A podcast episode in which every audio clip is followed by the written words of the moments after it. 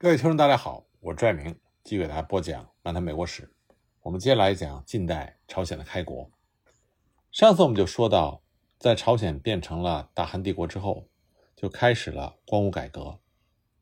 大韩帝国它所推进的光武改革，是由拥有最强大的财政权限的皇室主导的。实际上呢，宫内府下有很多与皇室行政无关的部门，比如说通信司、铁道院。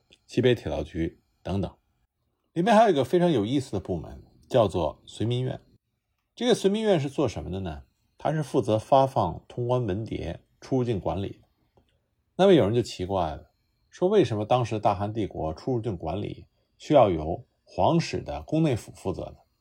这主要是因为大韩帝国它奉行的仍然是一军万民的理念，所以臣民出入境当然是应该由皇室亲自掌握。光武改革就是在这样的一种官府一体的体制下进行。那么，要想推动近代化改革，就必须要有财政的支持。可是，即便呢，把当时大韩帝国庞大的皇室财政全部投入到改革事业，资金的缺口仍然巨大。因此，首先要做的就是良田地契。良田地契是在1898年7月开始的，内容包括丈量全国的土地，向土地的所有者发放地契。来确保地税的稳定，这项工作呢，具有创立近代意义上的所有权的性质。但后来很快发生的日俄战争，就让朝鲜的这项事业备受打击。即便当时已经完成了全国三分之二的土地调查，但是日本吞并大韩帝国之后，又重启了土地调查工作。第二项工作呢，是进行金本位制的货币改革，设立中央银行。这个计划诞生于1898年。但由于当时朝鲜黄金的保有量严重不足，而且无力阻止黄金流向1897年已经改为金本位制的日本，所以呢，朝鲜高宗和内藏院的李荣义他们计划不加区别的向列强借款，而列强将贷款视为获取利权的好机会，因此相互掣肘，结果反而导致了借款失败。日本对朝鲜借款的阻挠是非常露骨的，因为日本想垄断利权。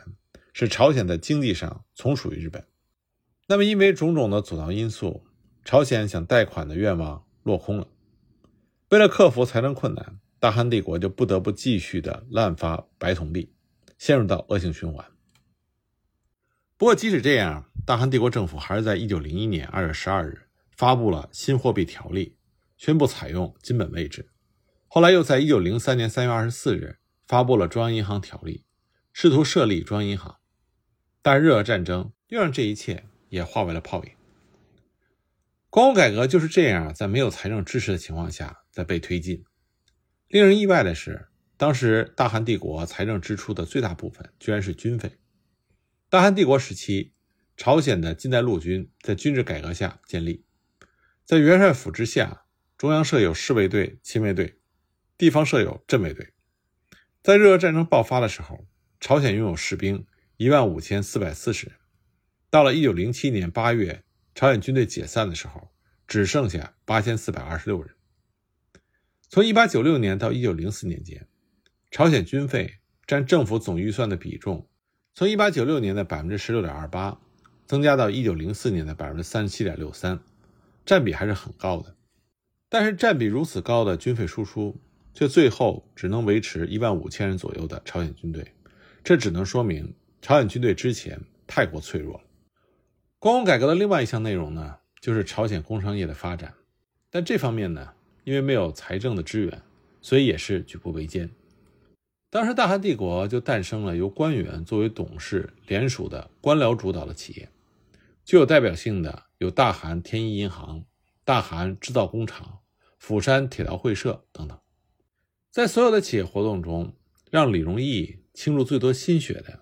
是京义铁路的铺设，京义线的铺设权呢被转让给了法国，但是由于工期已过，法国在1899年把这项权利返还给了大韩帝国。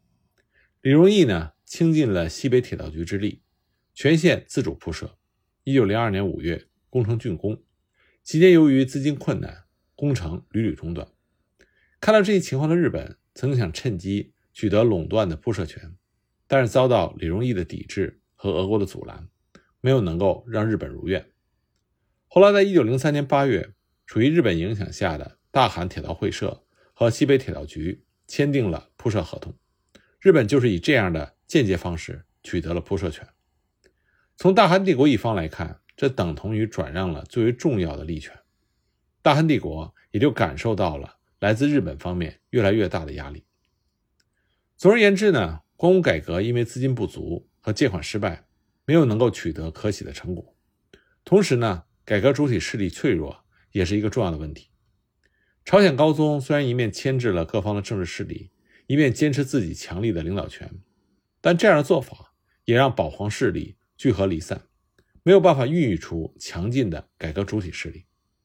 在一军万民的理念之下，皇帝独裁强化，臣权弱化，这反而成为了政治改革的枷锁。光武改革呢，也实行了臣民化政策。但这和近代化文明的国民化仍然存在着距离。光武改革创设了大韩帝国的国旗、国歌、勋章制度，营造了蒋中坛，祭祀甲午农民战争以来战死的将士，鼓吹忠君爱国的思想。除了设立了小学、中学之外，还建立了外国语学校、商工业学校、医学校、工业传习所、模范养蚕所、技工学校等等，还向日本派遣了留学生。推进教育事业，运营近代性质的法院，完善了国立医院等社会资本，在首都汉城呢，建造了西式的宫殿和官府，向臣民展示国家的伟大形象，还建造了近代市民公园，用街灯、电话、电车、电影、剧场，向人们开始展示近代文明。不过，同样呢，因为财力上的有限，仍然限制了这些项目的设立和实施。尤其是中间爱国思想体系的义务教育制度没有能够确实的实行，这对于朝鲜的臣民化政策是最为致命的。和东亚其他的国家一样，朝鲜民众对于近代文明表现出了极大的兴趣。当时就有人毫无目的的反复乘坐电车，但与此同时，民众的保守情绪也很大。一八九九年五月二十六日，一名朝鲜儿童被车压死。愤怒的父亲和民众破坏和烧毁了电车，还差点捣毁了发电厂。当时久旱不雨，汉城民众就开始有传言称是电车把空中的水汽都吸走了。就这样，民众对电车天真朴素的兴趣转化成了敌意。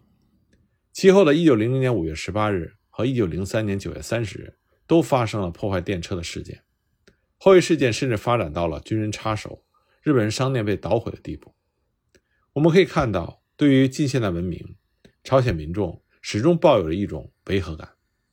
因此，我们可以看到，对大韩帝国内部的光武改革绝对称不上是成功的改革，而同步进行的外交政策也是如同走钢丝一般的势力均衡政策。这个政策带来的结果呢，就是向列强不加区分的借款。当时，西方列强呢，在中国的特定区域独占大面积的租界。看到这种动向的朝鲜高宗，为了阻止这个情况发生在自己身上，他反而积极推进木浦、镇南浦、马山、群山、成津等地的开港政策，通过增加开港地，提供各国共同的居留地，来建立起西方各国的相互牵制的体系。那么，这种势力均衡政策呢，是源于朝鲜高宗的独特的嗅觉。